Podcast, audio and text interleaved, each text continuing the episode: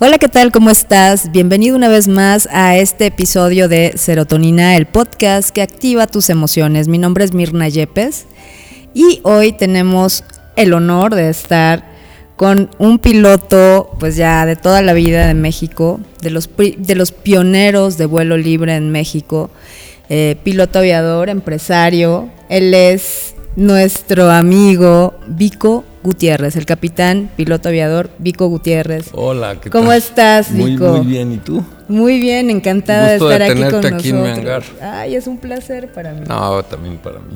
Oye, pues mira, eh, este podcast se transmite todos los lunes a las 6 de la mañana, como ya habíamos platicado, y el día de hoy queremos dejarle a nuestra audiencia y a todos los que nos siguen en redes sociales, pues una claridad básica acerca del vuelo libre, cómo empezaste, cómo, cómo, cómo ha sido tu trayectoria, porque sabemos que vuelas desde súper chiquito. Pues bueno, eso creo que se lo, se lo debo a mi papá, que fue piloto. Y bueno, pues yo vengo de una familia de 10 hermanos, imagínate. Bueno, yo soy eh, el noveno. Mis hermanos mayores también volaban, entonces cuando nacimos, pues este, ya volaba mi papá y mis hermanos mayores y todo. Entonces, desde chiquitos, pues lo único que oíamos en casa, bueno, no lo único, pero oíamos este, pues eh, todo el tema del vuelo y pues eso se, se va pegando. Y entonces desde chiquitos, este, pues, digamos desde los 10 o 12 años, eh, em- empecé por- con el aeromodelismo en realidad. Ah, sí. Ahí fue donde empezó, digamos, este, este amor por volar, porque pues digo, cuando eres chavito, pues no, no, no puedes ser piloto, pero sí te llaman a, a fabricar un avioncito. Entonces, bueno, mi hermano el mayor, no, Roberto, uno de mis hermanos, me regaló con- a Miguel y a mí, mi- Miguel es mi otro hermano, el más chico, eh, un avioncito de madera que armamos. Y pues creo que ahí empezó en realidad todo, ¿no? Ahí. Entonces volamos uno, lo rompimos y luego, bueno, pues este, que otro y que otro. Y... Ah, no, de hecho primero empezamos armando avioncitos de plástico, luego empezamos a armar ya avioncitos de madera que ya volaban. O sea, en realidad, pues desde que tengo uso de razón, estoy con este tema. de los- Del vuelo. Y una cosa te va llevando a la otra, ¿no? Claro. Cuando ya teníamos eh, la edad en secundaria, que íbamos en la secundaria, imagínate cómo andas en la secundaria, bien locochón. este, ahí, ahí este, empezamos a ver, eh, recuerdo unos, una vez vinieron unos americanos a Acapulco a hacer una exhibición. Yo creo que tú ni te has de acordar, este, de los primeros papalotes reales que empezaron, empezaron jalándose con lancha. Eran, unos pa- papalotes literal, como pentágonos, Ajá. donde eh, te jalaba la lancha y volabas. Y entonces de ahí nació un poco también el, el- el deporte del, del ala delta en, en Australia. Una persona muy famosa, Mois, que es el fabricante de, de los más eh, eh, buenos en todo el mundo. Él empezó así jalándose. Entonces, en, el mundo, en, ese momento que fue por los, por los 74, 73, que fue cuando empezaba esto en el mundo paralelamente, pues vimos una- unas fotos en una revista y a partir de esas fotos eh, eh, pues, tuve la idea de construir uno, ¿por qué no? Tú construiste tu primer hang Sí, glider. mis primeros hang gliders eh, na- no existían, o sea, no sabíamos ni siquiera, eh, ¿me entiendes? Eh, nunca habíamos visto uno real hecho en Estados Unidos, digamos. En serio. Entonces yo, yo empecé de hecho aquí en Valle de Bravo, o sea, para mí Valle de Bravo aquí fue donde yo empecé, mucho antes de que abriéramos la torre, hasta tres, cuatro años antes, eh, aquí con mi sobrino José Mari hicimos un papalote de bambú con Miguel. Y ahí en el, lo que es hoy, el, bueno, lo que era el coporito, ahí había como una lomita y ahí empezamos realmente como a correr con él y sentir como, ya sabes, es como si La sustentación. cuando tú eres chiquito y agarras sí. un paraguas, Ajá. sientes, ¿no? Que, que hay una cierta resistencia. Entonces mi, mi, mi, mi entendimiento era que, ok, si hago algo que tenga unas 5 o 6 paraguas de tamaño, pues este, me va a aguantar mejor. Y entonces empezamos con ese. Luego, cuando ya vimos que más o menos jaló, hicimos otro hang glider, pero ya con tubos de, plástico, de PVC. Ok. Con plástico más, más O sea, con plástico y arriba de, de, plástico. tubo de plástico de construcción, de ese blanco. Eh, ahí tengo uno, luego ahorita te lo enseño. De, una pulgada y media, con ese y, las, y las uniones, hicimos la estructura, hicimos un hang glider un poco más grande. Esto te estoy hablando de 74, 75. Antes de volar, ¿eh? Todavía pasó como unos dos años que estuvimos en ese tema, hasta que por fin hice uno más grande, ya de aluminio, como debería de ser, con oh. cables de acero. Mi mamá me ayudó a coser la vela de tela. Ya, llevaba nylon, no, no era de, no, era de, plástico. Y, este, y, lo fuimos a probar, pero aún así seguía quedando, me, me seguían quedando como chicos. Entonces, este, ese día que lo fuimos a probar, Miguel, yo, mis sobrinos, Santiago, José Mari, ahí en Bosques de las Lomas, pues en una loma, ahí este, no me levantaba ni a mí ni a mi hermano y, entonces que vemos al sobrino, a ver, súbete, tú eres el más chiquito aquí, más ligerito. Y se subió y voló. Y, y entonces de ahí ya logré hacer este que te digo de aluminio, que por suerte nunca lo probamos porque nos hubiéramos matado. No, bueno, ¿y qué tal ya? De seguridad ni hablar. Pero gracias a ese papalote que hice, eh, lo llevamos a un air show y ahí un, air show es una, un espectáculo aéreo que hicieron en la Magdalena Michuca, donde voló mi hermano ahí, el mayor. Y ese día llevamos el papalote y un paracaidista aterrizó, venía bajando en paracaídas y vio mi papalote y se acercó y me dijo que él tenía uno que, me lo, que si quería me lo, me, lo prestaba para que yo aprendiera a volar, pero ya era uno gringo, ya, era, uno, de, fábrica, pues. Entonces con ese fue realmente cuando empezamos, ya teníamos como 16 años. Ok, súper chiquito. Para cuando teníamos 17 años, ya llevamos un año volando, un año y medio.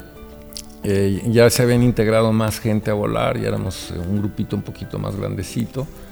Y entonces ahí se fundó la escuela Las Alas del Hombre que primero se llamó Los Hombres Pájaro y luego ya hicimos la escuela Alas del Hombre. O sea, desde 76 creo que es.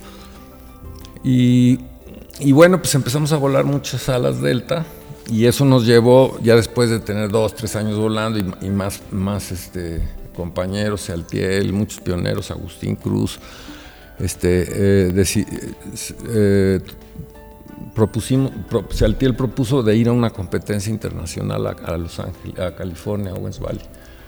Y dijimos, pues órale, vamos, nos preparamos y fuimos, un equipo de México. Y a partir de ahí como que, no, perdón, antes de esa competencia nos habían invitado a Colombia, me parece. Luego a Owens Valley y así entonces empezamos a entrar en un en este ciclo de competencias y fue padrísimo porque con la federación y todo esto pues logramos comprarnos a veces los viajes y pues nos, pudo llevar a, Austria, Alemania, este, en Francia. Es maravilloso el vuelo, ¿no? Cómo, a través de él puedes conocer tantos países desde arriba, ¿no? A veces ni siquiera tienes la oportunidad de turistear, pero de arriba te lo conoces perfecto. Exacto. Entonces en uno de esos viajes, eh, bueno, antes de eso, este, creo que fue en 80, en 1979, 80, eh, de pronto unos locos, porque siempre, siempre hay, dice gente lleno de locos estos deportes, empezaron a montarle a los, a los papalotes un motorcito. Pero un papalote, no vais a creer que esto, o sea, era un papalote con un motor maculo, de esos de 12 caballos de go-kart, y con eso corriendo despegabas de la playa. Entonces ahí nació el ultraligero. ¿Qué tal? En 76 nacieron los aviones ultraligeros. Nacieron de, los papalotes. De los papalotes. ¿Pero dónde nace el ultraligero? ¿En Estados Unidos? en Estados Unidos, básicamente. En todo el mundo. En todo el mundo hubo mil locos que. Incluso aquí en México, eh, Sergio y Jorge Rubalcaba, pioneros del ala delta también, ellos este, también eh, le pusieron un motor aquí enfrente y se aventaron del, volaron por el Estadio Azteca y toda una locura. Pero era un suicidio, un suicidio. Y, bueno, si te fijas, bueno, eh, en esas competencias, en una de esas, eh, que fuimos a Francia, em, fui a visitar a una novia que había yo conocido aquí en México, que resulta que su papá volaba ultraligeros, estaban empezando ya más sofisticados y eso. Y me invitó en Francia, en, una isla Lilomán, y ahí este, me, enseñaron un trike ya como, más como este, de dos plazas, pero sin, sin, fuselaje ni nada, o sea, muy básico. Y me preguntó el dueño, este, me quedé viendo el trike, yo, yo nunca había volado nunca, ni un trike jamás. Y me le quedé viendo así bien sorprendido y yo le había presumido que yo volaba y no sé qué trikes. Y, me ve la cara y el, papá, el papá de mi, de mi novia y me dice, este, ¿qué? ¿No, ¿No, los conoces? ¿No los, ¿Nunca los has visto? No, sí, sí, yo, yo los he volado. Nunca había volado uno, güey. No. Total, me dijeron, ¿y, lo quieres volar? Y digo, claro. Pues lo armamos, lo arreglé porque estaba roto y, tardé como cuatro o cinco días en arreglarlo, lo empecé a volar y entonces este, mi novia y todos sus amigos llegaron. O sea, pero nunca habías volado un trike. No. Y te empezaste a volar. Así de entrada me subí, lo volé y ese día volé como a 25 gentes.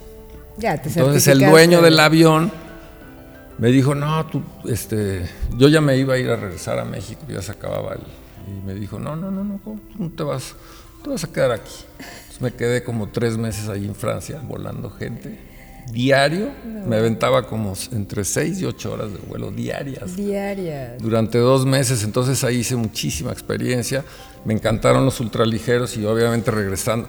O sea, piensa que aquí ya llevaba yo como 10, 12 años volando a las Delta. Exacto. Y, y pues una cosa, como te digo, te va llevando a la otra. los aeromodelos me llevaron a las papalotes y los, papalotes, a los ultraligeros. Claro, claro, Luego te va llevando a los aviones, a las avionetas. Y, bueno, entonces cuando empecé a volar ultraligeros, eh, desde que los vi por primera vez en Francia y volé mucho con él, me empecé a imaginar uno de estos en México para cruzar todo México volando. y entonces, este, eh, como estábamos metidos, Miguel y yo, en el tema de las patrocinios y eso, eh, pensé y dije, ah, pues le voy a, nos habían patrocinado Chrysler esa vez, los y bueno, creo que no podemos decir. Este, no, sí se puede, no, no, no pasa nada. Pero bueno, Chrysler de México, que, siempre apoyó a, las salas Delta y todo en México, las competencias, yo les propuse, les dije, oye, voy a cruzar México volando en ultraligero. Siempre estoy, he estado loco. Me dijeron, ¿estás loco? ¿Para qué? Digo, para hacer un documental y demostrar que sus camionetas pueden cruzar todo México. Eh, porque eran las únicas en ese momento de doble tracción. Entonces me dieron dos camionetas, otra cadena de, hoteles famosa me dio todo eh, esto y entonces organicé Transméxico, que fue el sueño en Francia. Cuando yo estuve en Francia dije, yo quiero cruzar México. Entonces le puse al proyecto Transméxico y nos fuimos dos aviones, como 10 gentes, desde, desde, los, desde Los Cabos hasta Cancún un, viaje que lo pueden ver ahí, está en Vimeo, ahorita les puedo dar las, Claro que sí, danos por favor esos links, los queremos ver, pero como bien dices, una cosa lleva a la otra y la otra a la otra, porque tú empezaste con esa idea de cruzar México y hacer el trans, pero qué tal que luego nos sorprendiste con esta, con el acompañamiento, la migración de las mariposas monarca desde Canadá hasta México, hasta el santuario en México. Exacto. Cuéntanos por favor de esta experiencia. Bueno, después de haber terminado con ese proyecto de Transméxico, decidí no nunca más volver a hacer algo así, porque me costó eh, mucho esfuerzo, dinero, no gané ni un peso. Ahí está el documental, sí está padre, y lo que viví estuvo increíble, pero no era un negocio, entonces decidí nunca más volver a hacer.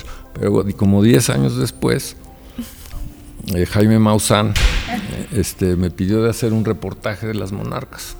Jaime Maussan. Y, sí, entonces fui, es, es, amigo mío, le mando a saludar. Saludos, este, Maussan. Eh, fuimos a ver, a tratar de comprobar si era real que se ve una nube de mariposas, como muchos dicen que se ve una nube cuando van a llegar se ve como una nube de mariposas.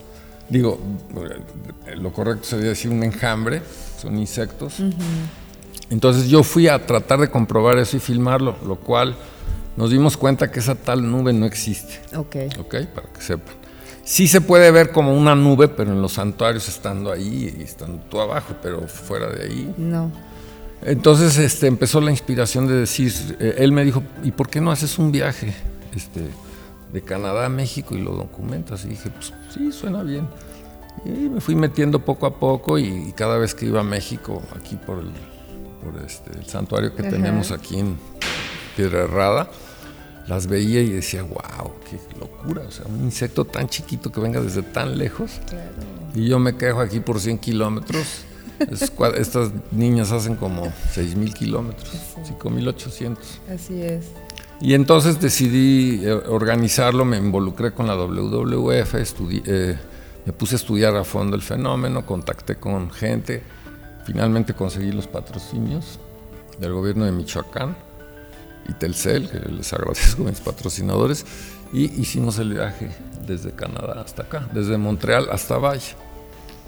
Eh, el objetivo del viaje era hacer un documental, que lo pueden ver también en Vimeo dura 56 minutos. Pero ese viaje fue increíble y mágico porque mi, mi idea era hacer un, un, video, o sea, yo también soy productor y también hago documentales y eso. Entonces, el objetivo de ese viaje era hacer el, el, documental, pero desde que salimos de Canadá se fue convirtiendo el viaje también no solamente de, de producción de documental, sino que la gente empezó a llamarnos de todo Estados Unidos y Canadá, vengan aquí, que no sé qué. Por supuesto. Y entonces las paradas, cuando empezamos, a cada aeropuerto que llegábamos, por más chiquito que sea, estaba siempre el periodismo ahí esperando. micrófonos, ¿y qué? ¿Por dónde van? Fue impresionante. Cuando llegamos a San Luis, Missouri, a una escuela que, que la maestra nos hablaba a diario llorando. Venga para acá, por favor, tengo muchos niños que los quieren ver y eso. Total, tuvimos que desviar la ruta e ir hasta la, a la, escuela. a la escuela, como de 1500 niños. Y ahí me sorprendió, en cada salón estaba un póster de la ruta con unos, unas pinches y, este, unos pinchos y un estambre para ir. Para ir viendo su ruta. Y, los niños tenían la obligación en biología de irnos siguiendo. ¿Qué tal? O sea, la, la, la experiencia sobrepasó la expectativa. Estuvo bien, bien, padre, sí. Ay, qué bonito. ¿Y cuál fue, cuáles fueron los retos que encontraste en esta travesía? Pues el mayor reto para mí, más que volar, te soy franco, digo, a mí me encanta volar y, pues, realmente no le veía tanto problema hacer el viaje, sino la parte de, este, de la producción, eh, ¿entiendes?, de la organización. Eh, los permisos para poder cruzar los países, este, tener el avión en reglas, seguros, eh, la investigación. O sea, preparar el viaje fue más complicado que, hacer. Me imagino. ¿Y cómo es viajar con una migración? O sea, ¿a qué, a qué distancia te encontrabas del enjambre? ¿Cómo era? Sí, mira, vamos a entender primero el fenómeno, cómo funciona, porque me lo voy a explicar, tratar de explicar lo más rápido posible. Eh, todo el fenómeno consta de cinco, de cinco o, seis, dependiendo del clima, generaciones de mariposas de las cinco o seis generaciones, que pueden ser cinco o seis, depende del clima, este, una generación es diferente a las otras. Esa generación le llaman los científicos Matusalem, porque esa mariposa vive siete meses contra las otras que solo viven 25 días un mes. Entonces las que vienen de Canadá aquí, que están llegando precisamente ah. hoy, hoy precisamente fue la primera vez, el primer día que vi una, dos monarcas. Eso, Día tres. Y estas condenadas no le fallan, llegan siempre uno, dos o tres de muertos. y, bueno, es muy, muy bonito toda eh, todo lo que hay detrás en las culturas antiguas de México acerca de, estos, de estos seres tan increíbles. Sí, no son una maravilla. Pero entonces ah. sale la primera. Entonces, perdón, sale, la. Eh, digamos que la primera nace a finales de agosto, de la última que llegó para hasta allá de aquí, de México. Okay. Pero no viene de México, sino la que nace, nace primero, a finales de agosto, es la misma que llega aquí. Entonces, fíjate, finales de agosto, septiembre, octubre, noviembre. Ya lleva tres meses, o sea, tardan eh, mes y medio en llegar. Mes y seis semanas. Pues más o menos, seis semanas, seis mil kilómetros. Y entonces llegan, hibernan aquí, y en, febrero que empieza a subir la temperatura, eh, entran como en un estado de hibernación, se activan sexualmente en febrero, se copulan y ya en marzo se van, pero siguen siendo las mismas. Ok. Y ya se van hacia el norte del norte de América y en el camino se van muriendo ya los machos y las, eh, las hembras son las que ya van cargadas. Y entonces van a llegar a más o menos a la altura del río Bravo, por ahí. Ya, ya vienen en las últimas las, las, Las este, las hembras. Y entonces van a llegar a una planta que se llama el algodoncillo, que es el milkweed en inglés. Es una planta de unas flores naranjitas que si la cortas tiene como un venenito. Y entonces eh, las monarcas llegan y ponen sus huevecillos ahí. Entonces digamos que a finales de marzo, ya por el norte de México, ya, ya hay huevecillos y ya esa generación ya se murió. Pero si te fijas, pues está desde agosto hasta marzo casi Wow. o algo así. Qué Y luego ya esos huevecillos de, de- de- digamos, de, de- de la frontera de México, Estados Unidos, van a nacer y van a ser una monarca. Pero esa generación ya solo vive vein- 25, 30 días. Vuela hacia el norte, pero ya un pedacito, no, no, no como las que vienen de allá. Viven todo su proceso, vuelven a llegar más adelantito, encuentran las plantas, ponen sus, sus, algo- sus huevecillos y digamos que ahí ya va la tercera generación, luego cuatro, este, cinco y ya vuelve otra vez a nacer la... Mm, qué maravilla. Es una locura. Es- sí, es sorprendente, ¿no? Sí. ¿Cómo, ¿Cómo se mueve la vida? Sí. por todo por todas partes en Así este es. planeta. Oye, ¿y algún alguna enseñanza que te haya dejado este esta experiencia porque pues finalmente pues ha sido una gran experiencia en tu vida? Pues la enseñanza es que te vas dando cuenta que todos los seres vivos estamos este, interconectados. Claro. Ahorita pues, se está descubriendo que se está descubriendo que pues, los insectos, por ejemplo, pues son los que polinizan todas las plantas. Y realmente uno de los problemas que hay con las mariposas no es tanto el que estemos talando aquí, que sí afecta, sino que más bien en Estados Unidos y Canadá usan muchos pesticidas que matan todo excepto el maíz que es transgénico. Todo lo, que se- todo lo que crece alrededor. ¿Y qué crees? Que lo que crece alrededor precisamente de los maíces y eso es el milkweed que Es, igual es para- la cuna de las mariposas, ¿no? y es el alimento. Entonces, eh, a mí me platicaban los biólogos allá que año con año, pues cada vez hay más y más campos. Y cada vez hay menos y menos lugares donde nacen eh, eh, las plantitas naturales y eso. Y entonces por eso las monarcas no tienen dónde comer y, y se mueren. Qué tristeza, ¿no?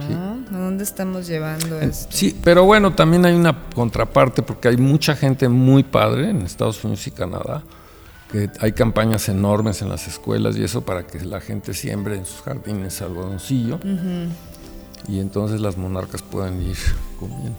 Ay, pues es una maravilla, debemos de cuidar todo esto que nos da la naturaleza. Así es. Porque, pues, ¿qué va a pasar si la mariposa monarca no tiene dónde llegar? No, O- lo que va a pasar es que los, los que siguen somos nosotros. Sí, Así de fácil. así de fácil. O sea, si, si eh, por ejemplo, no es un. la- yo considero el, el viaje, la monarca como un termómetro de las condiciones eh, del me- de nuestro medio ambiente. Es como, como los mineros que se metían con un canario a la mina y si el canario se petateaba, pues es que algo andaba mal y hay que salir.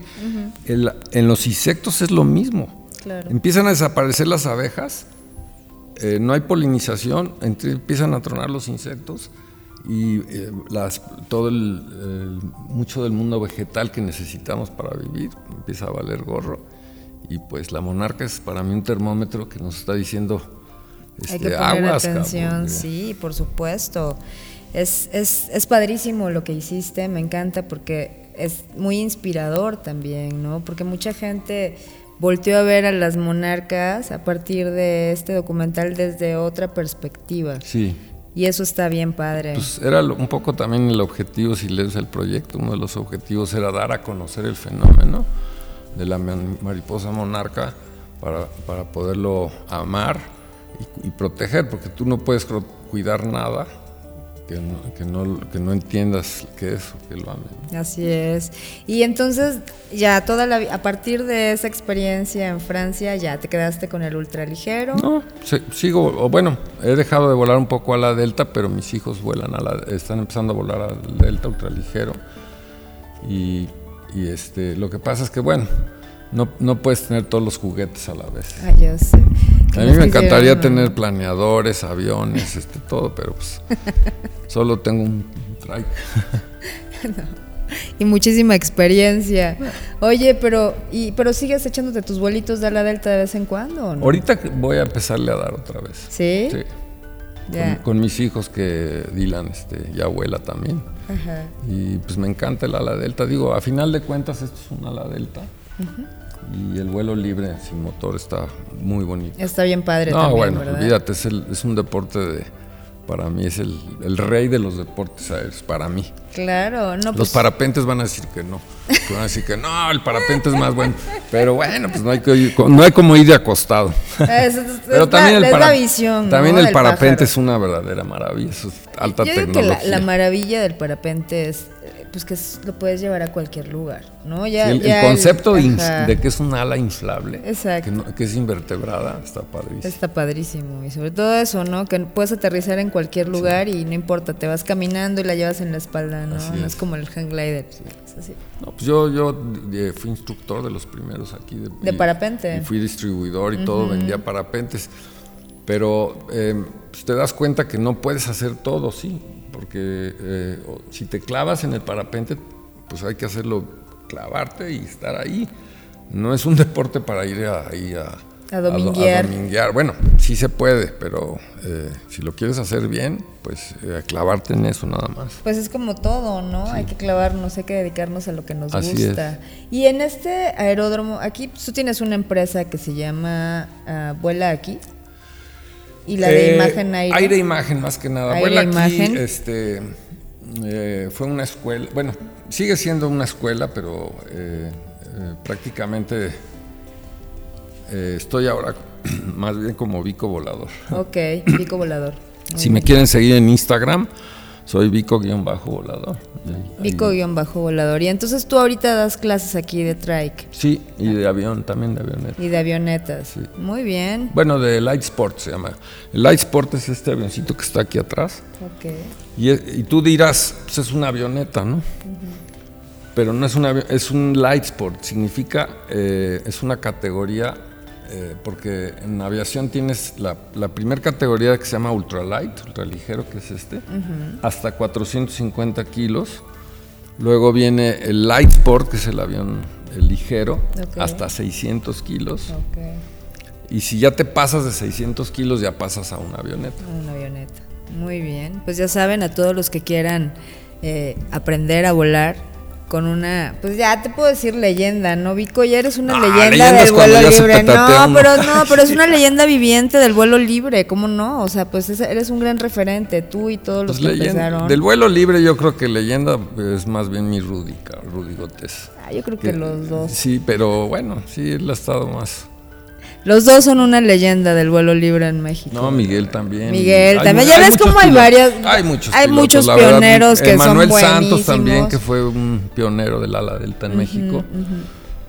Eh, y bueno, pues aquí estamos, a- a- ahora sí que aquí tienen, no su casa, tienen su hangar. Así Y es. Cuando quieran venir, con todo gusto. Ay, pues ahí Me pueden está. contactar ahí en el Instagram. ¿Algún número de teléfono tienes? 55 80 66 28 56. Muy bien, pues ahí lo tienen. Si tienen inquietud y si quieren saber qué es amar y disfrutar el vuelo desde la pasión, pues aquí es el lugar, estamos en Valle de Bravo y pues cualquier informe extra pues lo tienen aquí Buenísimo. con el capitán Vico Gutiérrez. Vico, muchísimas gracias No, por este fue espacio. Estuvo padre, ¿no? eh, sí, me encanta, me encanta que nos hayas compartido la historia, los inicios y cómo, cómo ha ido, pues cómo ha sido en tu carrera, ¿no? De, de- de la aviación, por compartirnos. No, y luego les platicaré el que sigue. Ah, por Porque favor. ya había dicho que no, pero ahora ya estoy. este, ¿Estás tramando otro, ya otra tengo- travesía? tengo otra Y no travesía. nos puedes adelantar ni tantito. Pues vas, eh, la idea es hacer la vuelta al mundo. en, una, en un light sport. Ok. O Pero sea, apenas vamos ahí este, caminando. no, pues espérenlo ya. Es lo que sigue. La vuelta al mundo con Vico Volador. Y luego ya de ahí nos vamos al, al espacio. Al espacio, a ver si es cierto que tenemos Pues ya está. hermanos en otros No, pero ya no, aunque no estén, aunque no nos lleven, ya ahorita ya están los vuelos. Este, Ya está. ya es una realidad. Ya es una realidad. Nuestros ¿Quién hijos iba a ya, decirlo? ya, o sea, en cuestión de 10 años vam- vamos a empezar a ver ya los vuelos, este, como si estuvieras viendo viajes este, a Europa. Unos Nos va a tocar. 300 mil pesos, este, 5 minutos que te lleven arriba. ¿Te imaginas? Hay que, hay que, que nos lleven a otro planeta, a ver si es cierto que tenemos hermanos en otros planetas. sí, sí, ¿no? Ya es hora. Nos han- no- ya no, no sabemos ni qué pensar con tanta cosa. Sí, no, pues yo lo que propongo es que cada quien haga lo que le guste y no ande haciendo cosas que no le gusten. Exacto, esa es como la idea de este tema, ¿no? Más bien eh, hacernos felices a nosotros mismos, eh, cumplir nuestras expectativas, no las expectativas de otras personas. Y pues vivir la vida a fondo, porque es, es lo que nos toca, ¿no? Para eso estamos aquí, para vivir, para disfrutar y para ser felices. Vico, muchísimas gracias. De nada. Antes de irnos, vamos a, vamos a saludar a nuestros patrocinadores porque pues sin ellos esto no sería posible, ¿verdad? Marart, Delicatessen de Playa del Carmen, Maca Wellness Store en Valle de Bravo y productos para el bienestar personal, El Skin. Síganos en sus redes sociales. Vico, muy agradecidos, muy agradecidos por este espacio. Y pues bueno, a ustedes les invito a que la próxima semana nos acompañen en un episodio más de Serotonina. Eh, no se pierdan este episodio por YouTube y por Instagram y por Facebook. Y pues aquí nos vemos. Nos vemos, gracias, bye. Bye.